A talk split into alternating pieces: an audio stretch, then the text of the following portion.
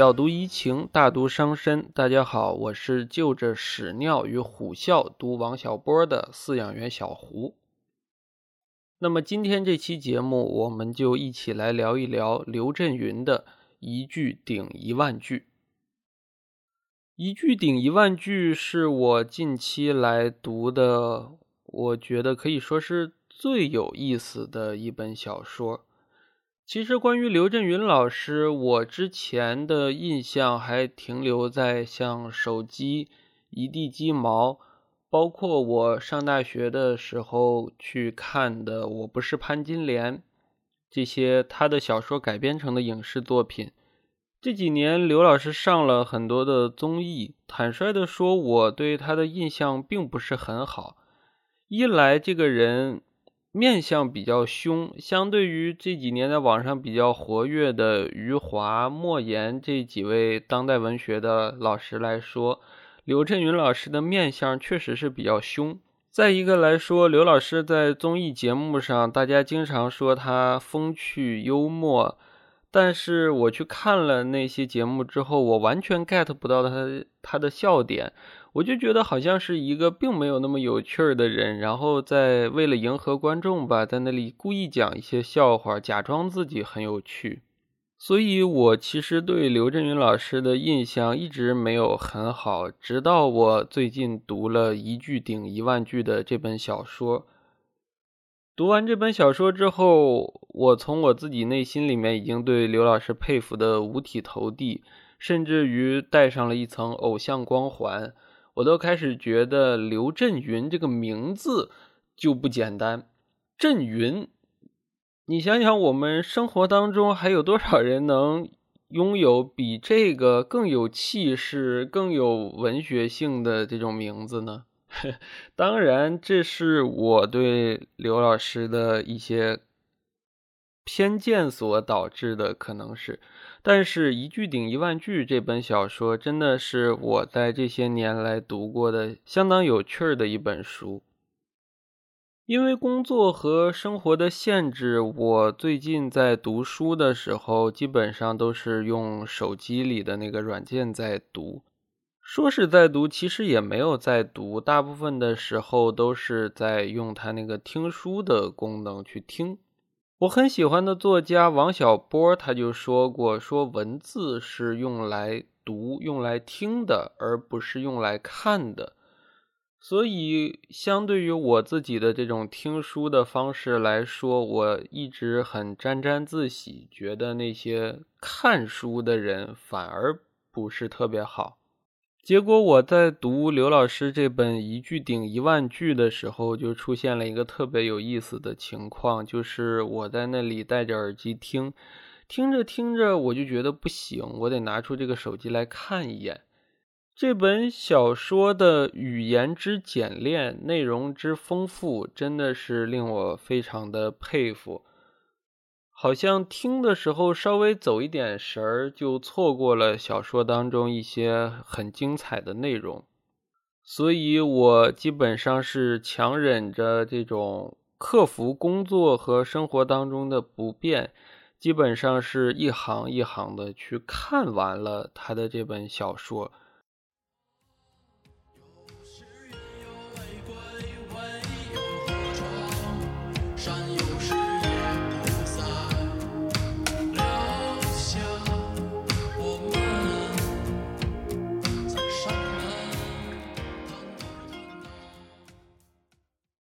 那么，简单来介绍一下这本小说的内容。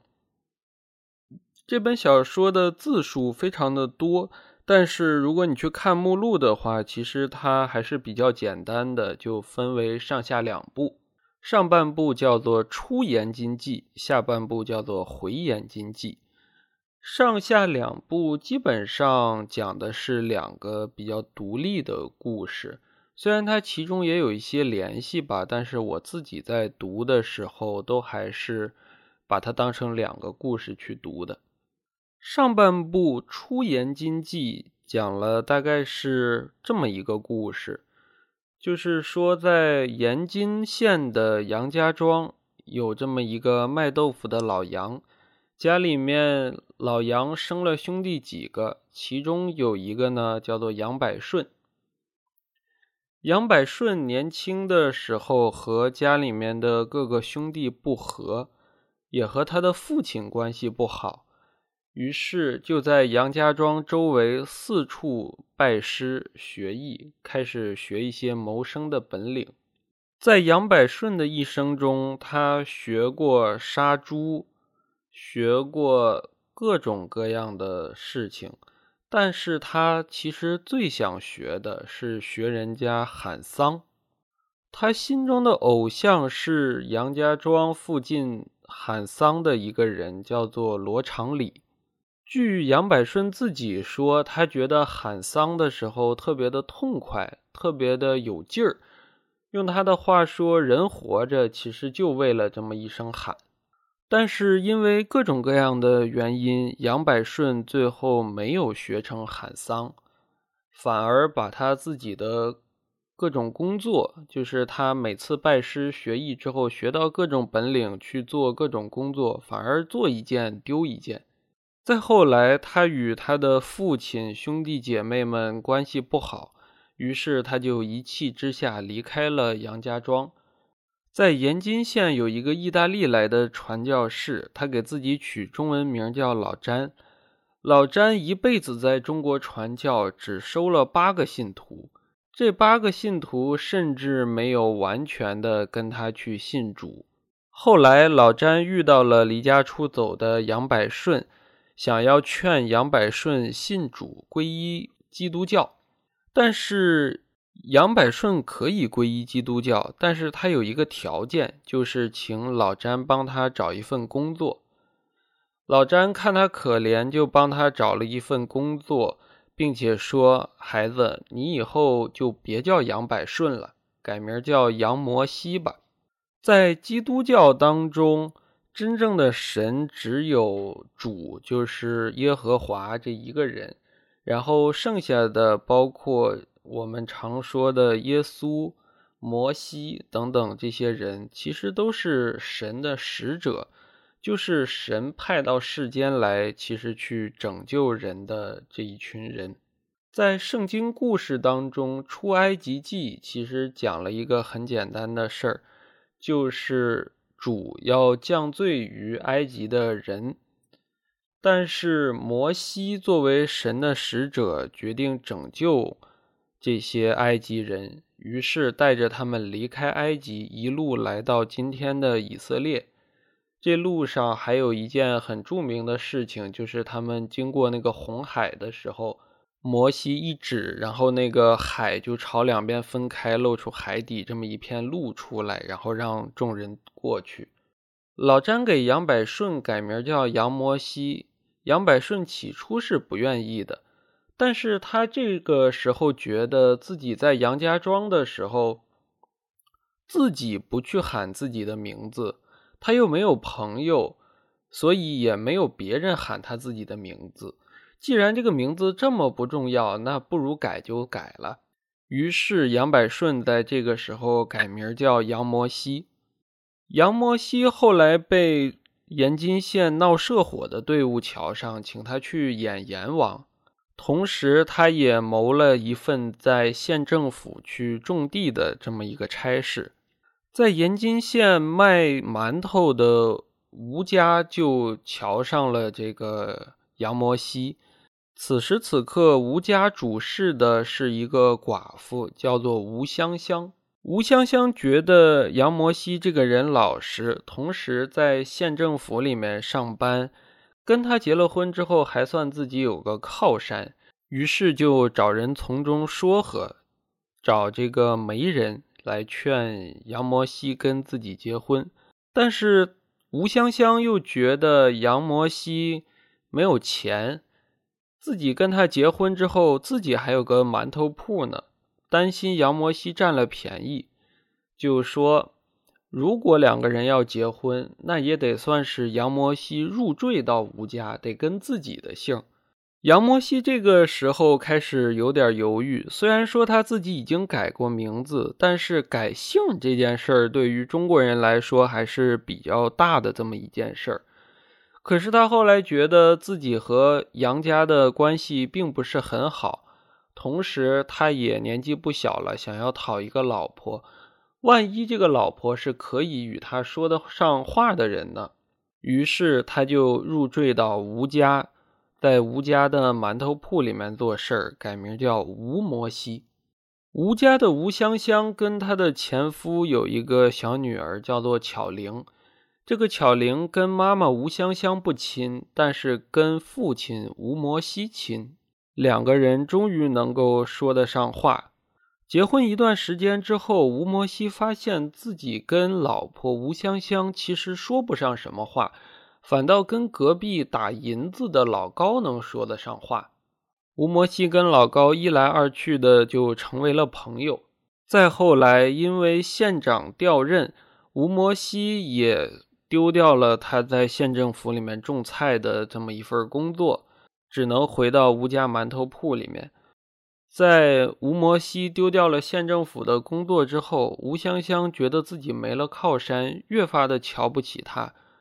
直到后来一次巧合，吴摩西发现了吴香香跟老高的事情，他觉得想要杀人。其实，在这本小说当中，无论是吴摩西也好，还是后半部的牛爱国也好，他们都好几次想提到杀人的这个念头。听说吴摩西要杀人，吴香香跟老高就带了家里面全部的行李就跑掉了。吴摩西觉得媳妇儿跑了也未必是一件坏事，自己还留了一个馒头铺，还有他的妓女巧玲，这也算是一种比较好的生活吧。于是他也就没有出去找。但是别人就劝他说：“人都已经跑了，你要是不去找，这也不像回事儿。”吴摩西觉得有道理，就带着女儿巧玲出去找老婆。但是这个找也不是找，而是假找，他要做出一副找的样子来给别人看。于是他就带着妓女巧玲在周围的一家鸡毛店里面住下，打算住一段时间之后再回到延津，就说自己找了没找着。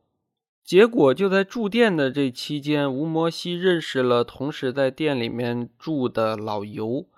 老尤一时糊涂，趁吴摩西不注意的时候，把巧玲给拐卖走了。吴摩西原来是在寻找老婆和奸夫的路上，而且是假找。现在变成了找妓女巧玲，而且是真找。结果这一找，找来找去也没有找到，甚至于他心中的这些忧愁都没有人可以说。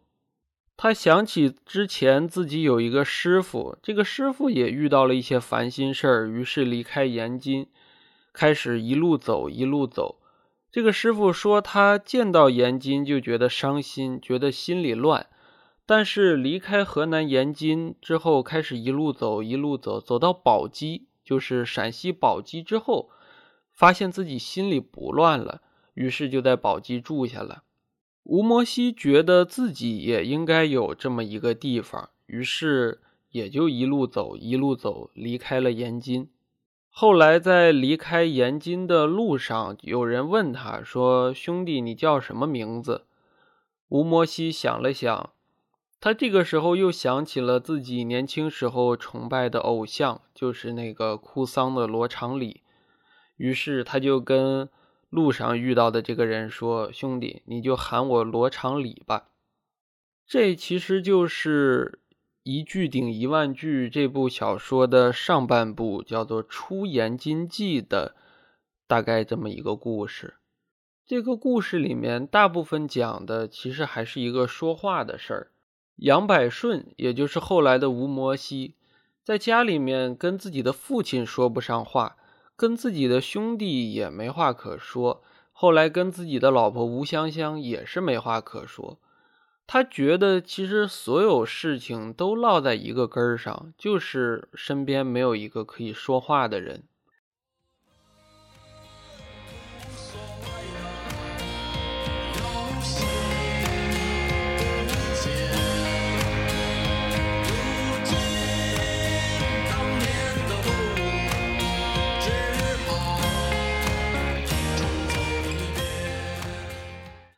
这本小说的后半部叫做《回言金记》，其实是从另一个角度，就是吴摩西的妓女巧玲的角度开始讲起。巧玲后来被人贩子一拐再拐，逐渐就卖到了山西沁源县，在沁源县被一户姓曹的人家收养，于是就改名姓曹。山西的老曹觉得巧玲。总是惦记着原来的爹，也就是吴摩西。他觉得这个小女孩自己已经买来了，而且待她不薄，就想让她忘记原来的事情。于是就给这个小女孩改名叫改心，意思就是把这个心改过来，跟了曹家。改心的大名叫曹青娥。后来跟一个姓牛的小伙子叫牛书道，两个人结了婚。两个人结了婚之后也没什么话说，但是生下了几个孩子，也就是第二部的主角牛爱国。牛爱国的命运其实和杨百顺非常非常的相似，他也是身边找不到一个可以说话的人。牛爱国有几个比较好的朋友。他年轻当过兵，有他当兵时候的战友，也有他的上学时候的同学，包括他在工作做生意路途中遇到的一些朋友。但是，一来二去，他都觉得这些朋友之间很快就反目，觉得这些朋友不靠谱。他也找不到一个可以说话的人。牛爱国后来在姐姐牛爱香的撮合下，和庞丽娜结了婚。并且生下一个孩子，女孩叫百惠。百惠这个小孩和牛爱国没什么话好说，跟妈妈庞丽娜也没什么好说，就跟奶奶就是曹青娥，也就是上半部的巧玲有话说。曹青娥跟自己的几个孩子牛爱江、牛爱和、牛爱香都没话说，只跟牛爱国有话说。曹青娥跟牛爱国说的是六十年前、五十年前的事儿，他跟百惠说的是二十年前的事儿。后来牛爱国发现自己的老婆庞丽娜跟沁源县一个拍婚纱摄影的叫小蒋有奸情，牛爱国知道这件事之后，觉得要杀人，于是他就拿着一把刀去找庞丽娜和小蒋。结果这件事情被牛爱国的一个好朋友，一个反目的好朋友喝醉酒给说了出去。庞丽娜和小蒋知道这件事情之后呢，就决定要逃跑。这一点和当年的吴香香和隔壁老高非常的相似，可以说是一个轮回。庞丽娜和小蒋跑了之后，牛爱国本来不打算找，他觉得自己有一份正经营生。同时还有女儿百惠，还有母亲曹青娥，还有自己的一帮兄弟姐妹，可以在沁源县过上一个不闹心的生活。但是别人跟他说：“说你老婆跟人跑了，你不去找这件事儿不像话。”牛爱国觉得这件事情说的有道理，于是他也打算出去找。但是这个找不是真找，而是假找，就像吴摩西当时出去找吴香香一样。他也打算在外面住一段时间之后，直接回到沁源县，就说找过了没找着。在这个找的过程当中，牛爱国其实也发生了非常多的事儿，比如说他跟那个老李美食城的那个老板娘开始有了一段感情。他后来也认识了崔丽凡，开始去那个卖豆腐的工厂里面去给人家跑车。牛爱国就像当年的吴摩西一样，他对沁源县伤透了心，打算不再回来。直到有一天，他在外地接到了母亲曹青娥病重的消息。原来曹青娥已经病了好几年，但是没有跟他们兄弟姐妹几个人讲。牛爱国这个时候明白，曹青娥不是不跟他们讲，而是对他们失望，觉得跟他们没话说。曹青娥只对孙女百惠有话说。到了临终的关头，曹青娥让百惠给她到了临终的关头，曹青娥让百惠给他们讲了之前吴摩西的一些事情。同时，曹青娥死的时候敲了敲床头的木棍儿。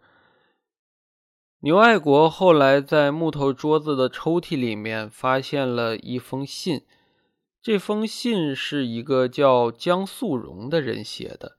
这个江素荣是什么人呢？江素荣就是河南延津县曹青娥的亲戚。当年曹青娥的母亲吴香香嫁的第一个老公就是叫江虎，后来才改嫁的吴摩西，或者说改娶的吴摩西。信里面的内容很简单，就是叫曹青娥去延津县，说是有话要跟他说，但是曹青娥没去。直到曹青娥死了以后，牛爱国觉得还是要了却母亲的这一桩遗愿。于是开始出发前往延津，在延津，他找到了写信的江素荣，但是江素荣说信其实不是他写的，是一个叫罗安江的人让他写的。这个罗安江是谁呢？这个罗安江就是罗长礼的孙子。这个罗长礼也不是当初喊丧的那个罗长礼，而是离开延津县之后的吴摩西改名叫做罗长礼。换句话来说，其实就是吴摩西一辈子都在寻找巧玲，寻找曹青娥，但是没有找到。写信的时候，罗安江得了胃癌，在延津待了半个月，见曹青娥没有动静，就回去了。牛爱国找到罗安江的时候，发现对方已经去世八年了。他又特别想知道罗安江在临死之前想跟曹青娥说的那句话到底是什么，于是他又决定前往广州，前往各个地方去探索这件事情。后来家里面的人劝牛爱国不要再去找了，但是牛爱国说不行，要找。世界上最孤独的事情不是一个人找另一个人。而是一句话找另一句话。这部小说到此就戛然而止。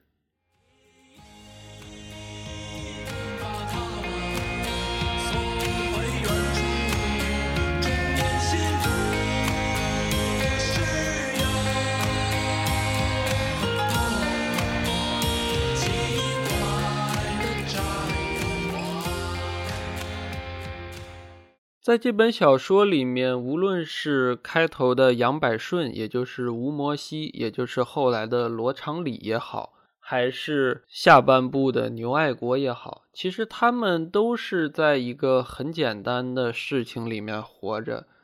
用小说里面的原句来说，就是想找一个能说得上话的人。这个能说得上话，他也不是说两个人能够在一起唠嗑而已。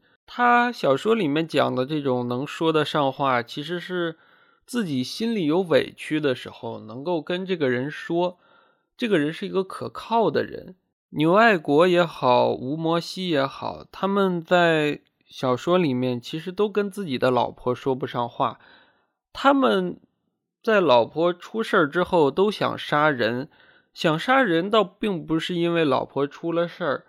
而是因为他们发现自己的老婆跟自己没话说，反而跟那个外面的那个人有话说，而且一说还说个没完。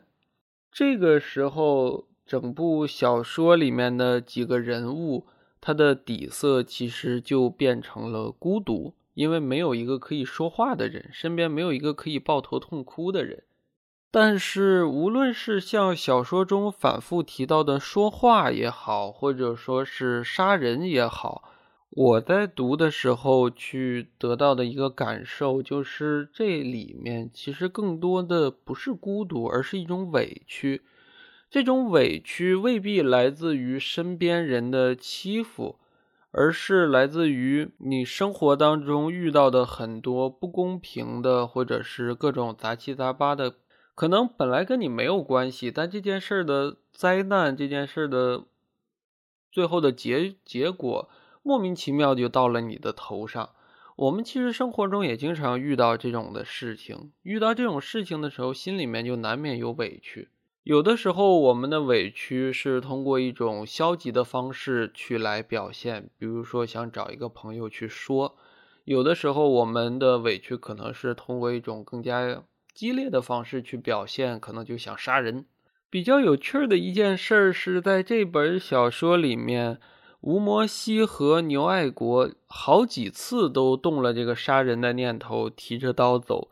但是这个杀人的念头，最后其实都是被别人或者是被自己几句话去劝了回来。有的时候是别人要跟他说话，帮他解决心里面的这种忧愁；有的时候是他自己在那儿待着，自己跟自己说话。就好像牛爱国后来想去杀他原来的那个朋友的时候，他自己拎着刀出去，结果想了想说。为了一个反目的朋友杀人不至于，为了十斤猪肉杀人又不至于。他自己想了想，也就劝住了。我当时读到这里的时候，我就觉得特别的有代入感，就是我觉得这种代入感已经不是什么文学技巧去实现的，就是完全作者刘震云他抓住了一种我们日常当中的心理。我自己老实说，我有的时候遇到一些事情，也会有什么啊，我想杀个人这种的念头，结果也经常就是被各种各样的，可能是别人的劝说，可能是自己心里面跟自己说话，觉得这事儿不值怎么样的，于是最后就劝了下来。小说当中说，年轻的时候没弄明白，等到了后来才明白，原来这世界上的事儿啊，事事都透着委屈。这话就说的非常的有趣儿，就是我们想杀人的时候，其实多半儿我们自己心里面不是那种仇恨的感觉，不是那种什么愤怒，基本上都是委屈。前几天的时候，我看了一篇论文，大概是讲这个我们社会最近这些年发生的那种报复性杀人，就是报复社会的这种无差别的行凶。这些人的一个事情，社会调查，然后这里面的这些人基本上也都是他们本来也都是很好的人，然后因为各种各样的事情去受到了委屈，于是最后选择了这样一种不归路。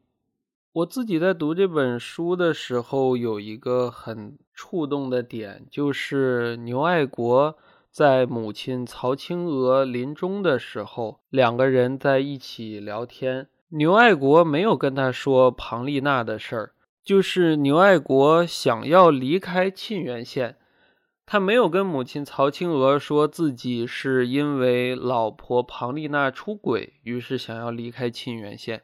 曹青娥其实知道牛爱国离开沁源县的原因，但是他也没有说明。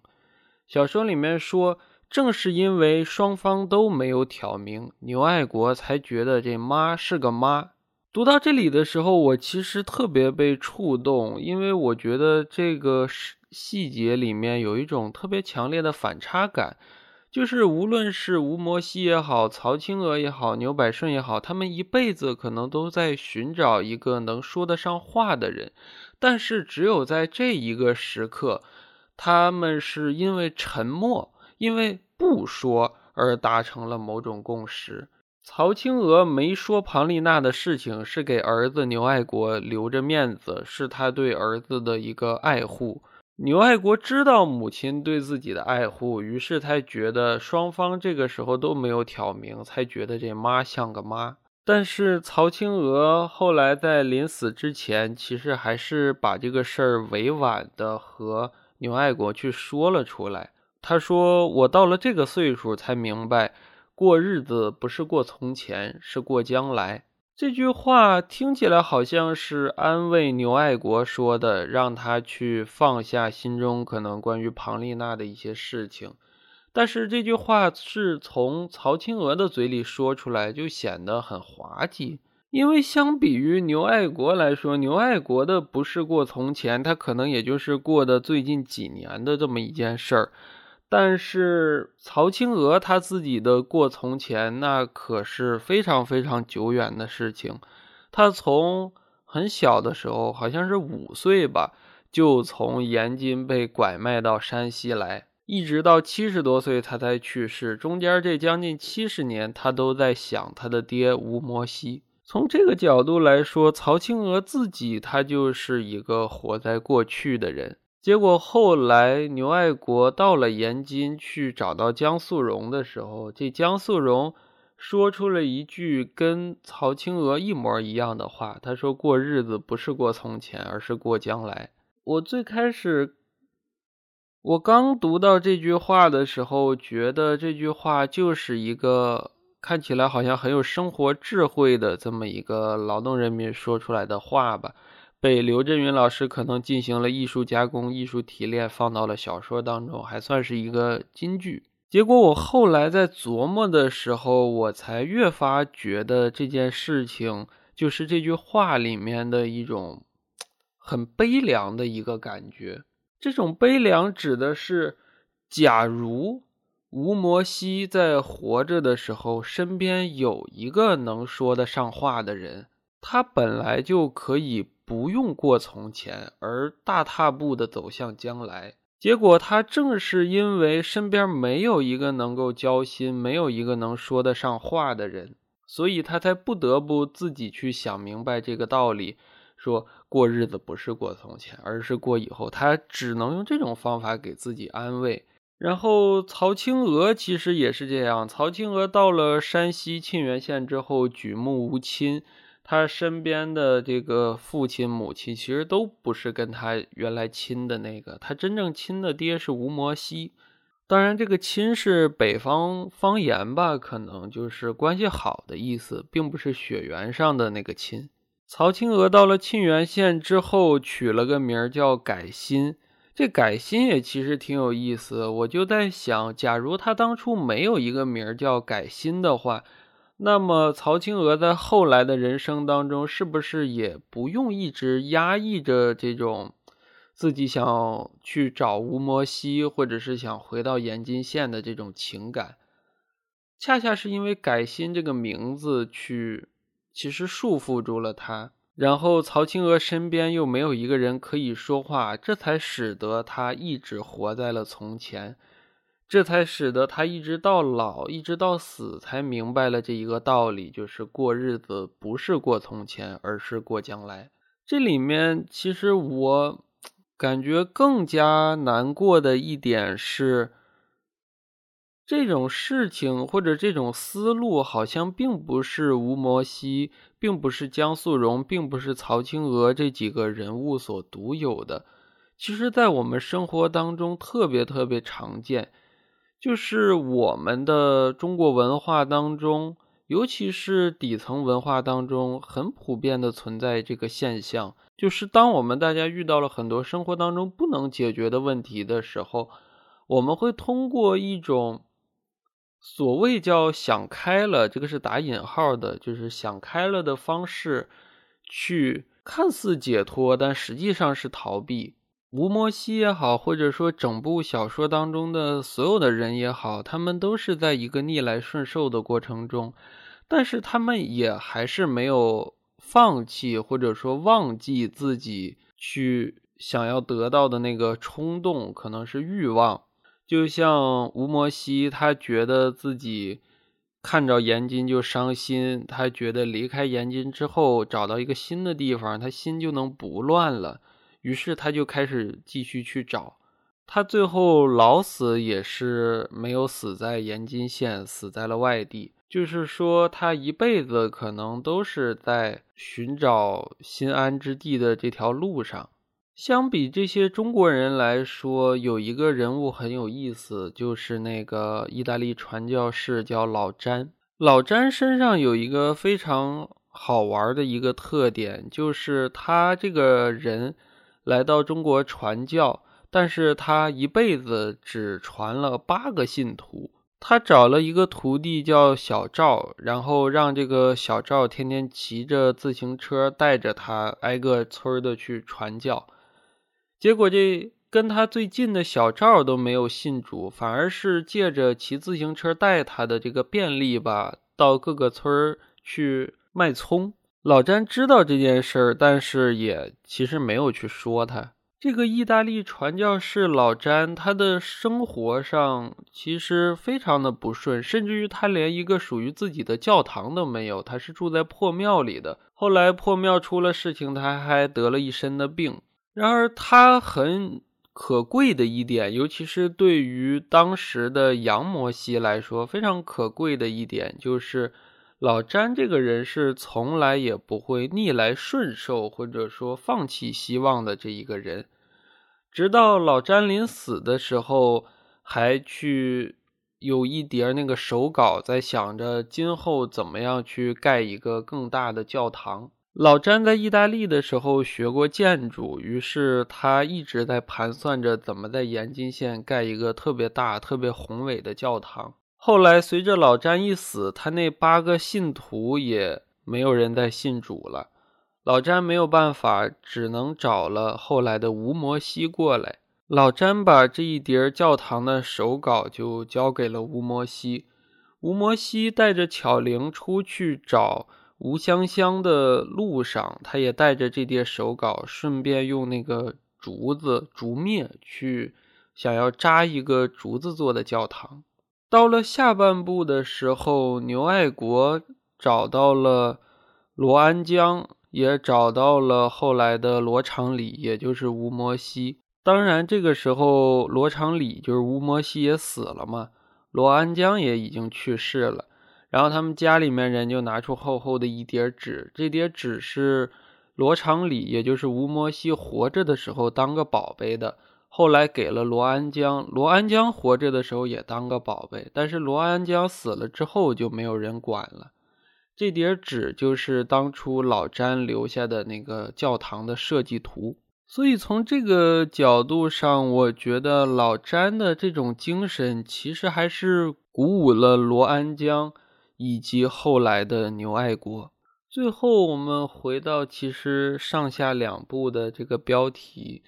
就是出言金记和回言金记这两个标题，其实背后我的感觉是隐藏了一个非常非常大的命题。这个命题其实也和神父老詹有关系。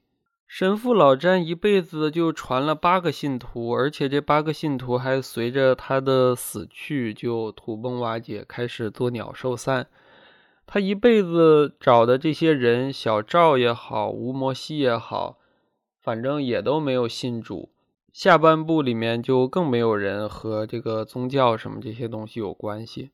这一辈子只有老詹一个人，他才是真的踏踏实实的信主的。但是你说所有人不信主，实际上他们的心里面都有着一种怎么说呢？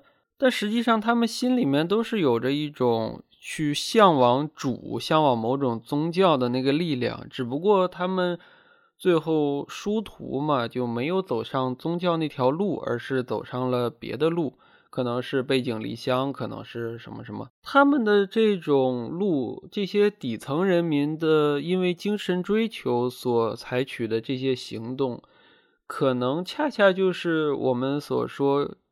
信教、宗教这些东西在中国本土文化当中的一种改造，这个意思就是说，他们有着完全相同的精神动机，但是因为这个文化差异，因为各自的习惯不同，最后去表现出完全不同的这样的形式。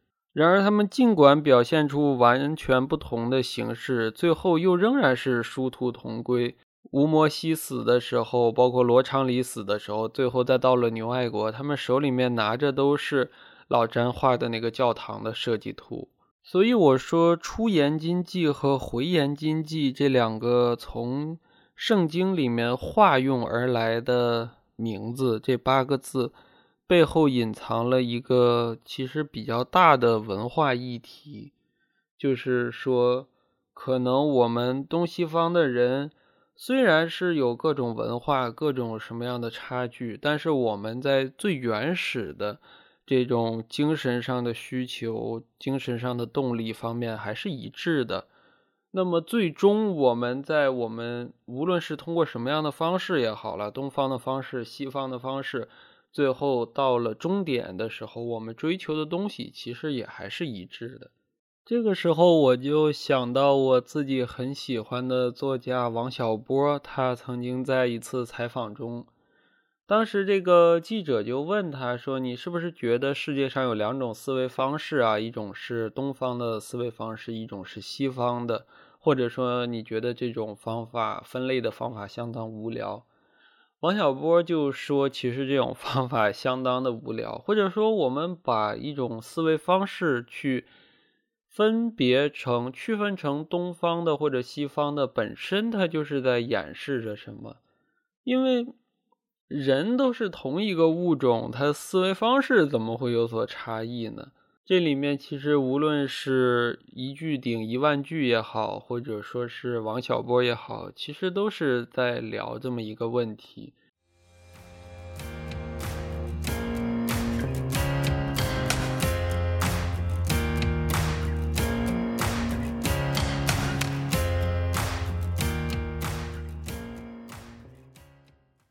节目的最后，照例跟大家分享两段这本小说当中我比较喜欢的两段话。第一段是杨百顺早年去跟老曾学杀猪，然后老曾有一次在路上就遇到了这个意大利传教士老詹，于是老詹就劝他信教的时候，两个人的一番对话。老实说，我在读这本小说之前，也去听一些播客，听一些别人的介绍讲解。然后当时他们在念这段话的时候，我就觉得相当有意思。我觉得我把手机一扔，我觉得这书不得不看了。对，后来在读到这本小说的时候，我在看这段话，仍然是如获至宝。杨百顺的师傅老曾抽旱烟，老詹也抽旱烟。两个人抽着烟，老詹便动员老曾信主。老曾吭吭地磕着烟袋，跟他一袋烟的交情都没有，为啥信他呢？老詹吭吭着鼻子，信了他，你就知道你是谁，从哪儿来到哪儿去。老曾，我本来就知道呀，我是一杀猪的，从曾家庄来到各村去杀猪。老詹脸憋得通红，摇头叹息，话不是这么说。想想又点头。其实你说的也对，好像不是他要说服老曾，而是老曾说服了他。接着半晌不说话，与老曾干坐着。突然又说：“你总不能说你心里没忧愁。”这话倒撞到了老曾心坎上。当时老曾正犯愁自个儿续弦不续弦，与两个儿子谁先谁后的问题，便说：“那倒是，凡人都有难处。”老詹拍着巴掌，有忧愁不找主，那你找谁呢？老曾说：“主能帮我作圣嘞。”老詹说：“主马上让你知道你是个罪人。”老曾立马急了：“这叫啥话？面都没见过，咋知道错就在我呢？”话不投机，两人又干坐着。老詹突然又说：“主他爹也是个手艺人，是个木匠。”老曾不耐烦地说。隔行如隔山，我不信木匠他儿。这段话我当时听的时候觉得特别有意思。当时我觉得有意思，还没有太读懂。我只是觉得这两个人的对话，一个是传教士，一个人是一个这个杀猪的。他们两个人看起来好像是在说同一件事儿，实际上是在说两件不同的事儿。用书里面的话说，就是两个说不上话的人在这硬说。这种硬说可能就是他不是一句顶一万句了，是一万句都不顶这一句。然后后来我把整个小说读完之后，再重新看这一段话，就其实又有了一些新发现。老曾磕着烟袋说：“我跟他一袋烟都交交情都没有，为啥信他呢？”老曾 说：“信了他，你就知道你是谁，从哪儿来到哪儿去。”这句话其实在后来被吴摩西、被牛爱国都反复的去引用，就是觉得好像这个事儿、这个话还是有道理的。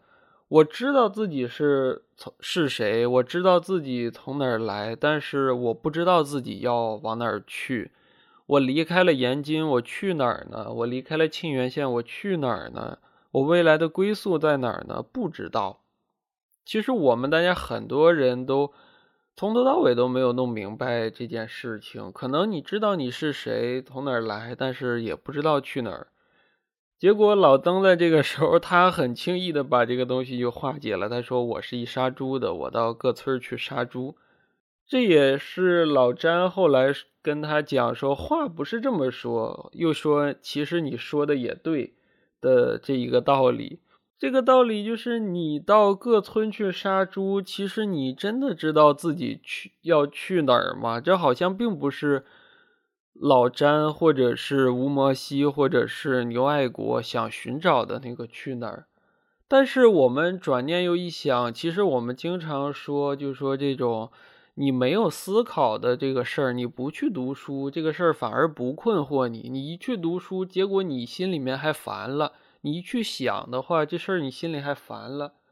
那么像老曾这种说的，说我到各村去杀猪，其实也未尝不是一种答案。老詹后来又跟他说：“说你总不能说你心里没忧愁。”这句话，我觉得简直是整个小说的一个点睛之句。其实，在这部小说当中，写了非常非常多的人物，他们每一个人都有自己的这种保护色，可能是像后来的那个李克志，他。他也没有人能聊得上天于是他去当鱼霸，给人家打架什么各种各样的之类的。每个人都有这种的保护色。我其实我们现实生活中的人也是有。那我们拿着这一句话，我说你总不能说你心里没忧愁。我拿着这一句话去问这篇小说当中的任何一个人。甚至我拿它去问我们现实生活当中的任何一个人，我相信所有人都会被这句话问住，因为我们每个人都有自己的保护色，有保护色的原因是我们心里每个人都有忧愁。老詹这句话说到了老曾的心坎上，其实也是说到了我们每个人的心坎上。到了后来，其实就是搞笑的成分居多了。老詹让让他信主，他说主能帮我做圣雷主，让你知道你是个罪人。老曾就急了，说这叫啥话？咋就知道错就在我呢？这里面一方面是笑话，就同时它也是涉及到可能两种文化的差异吧。我们中国的文化好像从来都不去讲这种原罪思想。但是在基督教里面，他这种你是一个罪人嘛，你生来就是带着罪来的，所以你来到这辈子不是说我要图上天堂，而是我是来赎罪的，这样的一种感觉。这里面就有这种东西方的文化差异，说这叫啥画面都没见过，你咋就知道错就在我呢？然后后来老詹实在没办法了，那既然。我们去讲两方文化的这种方法行不通了，那我我朝你的这个进行本土化改造吧。我在中国传教，他说主他爹也是手艺人，是个木匠。这个时候老曾就很生气了，因为前面说他是个罪人了。他说隔山隔行如隔山，我不信木匠他儿。所以你看。这几句话其实写的非常搞笑，但是我们拆开来一字一句的去聊他的话，其实能发现他这个话里面所蕴含的信息还是非常非常多的。第二段想分享的就是整部小说上半部出言经记的一个结尾，就是吴摩西这个时候想要离开，然后他在这个车上遇到一个中年男人。中年男人问：“你叫个啥？”吴摩西这时愣在那里，没有像回答“从哪儿来到哪儿去”这么利落。一年半来，自己全在外面漂泊寻人，接触的全是生人，没有一人关心他的名姓，也没有一人喊起过他的名姓。半年下来，自己叫啥，自己一下也有些茫然。二是自己已活了二十一岁，姓名已改过三遍。一开始叫杨百顺，后来叫杨摩西，后来又叫吴摩西。仓皇之下，一时不知从何说起。中年男人见他发愣，从烧鸡上抬起头，不耐烦地说：“自己叫个啥？有啥难说的？不是杀了人逃出来的吧？吴摩西哎的一声长叹。要说他杀过人，他没杀过，但在心里也杀过几个人。从他爹、他兄弟，一直到赶大车的老马，一直到自己的老婆吴香香，还有启文堂的掌柜老高。吴摩西张口要解释什么，这时火车要钻山洞，突然一声长鸣，又让吴摩西想起罗家庄喊丧的罗长礼。罗长礼当年喊丧，就像火车鸣笛一样气派。当年的罗长礼是吴摩西在世界上最崇拜的人。听罗长礼喊丧，也就七八年前的事儿，现在想起来却好像过了半辈子。前几年还偶尔想起罗长礼。后来人多事杂，渐渐就把他忘了。但仔细想起来，吴摩西从杨家庄走到现在，和罗长礼的关系最大。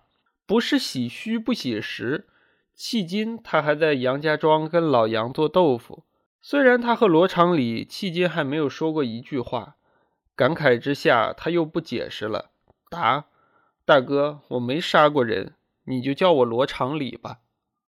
这段话其实跟老前面老詹的那一段话有一点承接之处，就是人家问他的时候，他没有像回答从哪儿来到哪儿去那么利落的回答出我是谁这一个问题。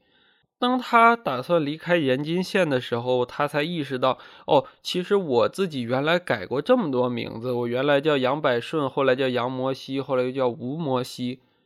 这么改来改去，他连自己是谁都不知道了，就更别提自己是从哪儿来、该往哪儿去的了。人家见他说不上自己的名字，就说他说你不是杀了人逃出来的吧？这个时候他想说，哦，他自己虽然没杀过人，但他心里面动过不少次杀人的念头，一直从他爹他兄弟到赶大车的老马，再到吴香香，再到启文堂的老高。这个时候看起来，我们表面上好像是人家说杀人，然后提到了他，他就想起自己当年动过杀人心思的这么几个人。但是实际上，就像我们刚才说的，每一段杀人背后都是吴摩西自己心里的委屈。像刘震云说的：“等以后才弄明白，这世界上的事儿呀，原来事事都透着委屈。”他想起这些杀人的事儿，其实就是想起了自己前二十多年在延津县的所有委屈，所以我觉得这种事情就非常好。虽然说整个小说他一直在抱怨说，呃，两个人说话把一件事说成另一件事儿，那么这事儿就没啥好说的了。但其实我们的说话最有意思的一点就是这样，你说的是一件事儿，但其实。背地里的意思表达出的是另一件事儿。吴莫西这个时候就想起了罗长礼，他说他觉得自己弄成今天这样，跟那个喊丧的罗长礼关系最大，所以他最后又直接改名叫罗长礼。他改名叫罗长礼，我的感觉是跟前面几次改名有所不同。他最开始叫杨百顺，杨百顺这个名字看起来就是很普通的一个名字了。但是小说当中也说啊，给我取了个名字叫杨百顺，结果我百事都不顺。后来他又改名叫杨摩西，这是神父老詹给他的名字。摩西是带着大家从埃及走出来的那个人。其实给他这个名字背后一层含义，也是希望他能够做摩西，去带着自己从之前的事情当中走出来。结果后来又改名叫吴摩西。我们大家都是中国人，其实你知道，对于吴这个姓氏还是比较敏感的。你比如说，你姓个张，你叫张富贵；你姓个王，你叫王富贵；但是你姓个吴，你叫吴富贵。这件事儿就好像不太好了，所以他后来改名叫吴摩西。这里，这其实是一个只有中国人自己才能够看明白的一个意思吧。就你其实也不知道你自己要去哪儿了，自己不知道自己要去哪儿之后，吴摩西还是走在这条路上，他也不知道自己要怎么办。这个时候，人家问他名字，他才想起来，原来我自己改了这么多遍名字之后，我都不知道自己是谁了。他就想起来自己年轻的时候，这个喊丧的罗长礼。喊丧是一个什么样的职业？我们大家应该都还能够明白，他是这种送死者上路的这么一个职业。送死者上路。换一个说法讲，其实也就是有告别这种含义在里面，送之前的一些东西走掉，开始新的事情、生活这样的一种含义在里面。于是喊丧这种事情，对于吴摩西来说，在这个时候说出来，应该也是一个比较比较难过的一个意味。他说：“我没杀过人。”你就叫我罗长礼吧，这话就很有意思。我表面上说的是我没杀过人，因为前面人说你是不是杀过人呀？我说我没杀过人。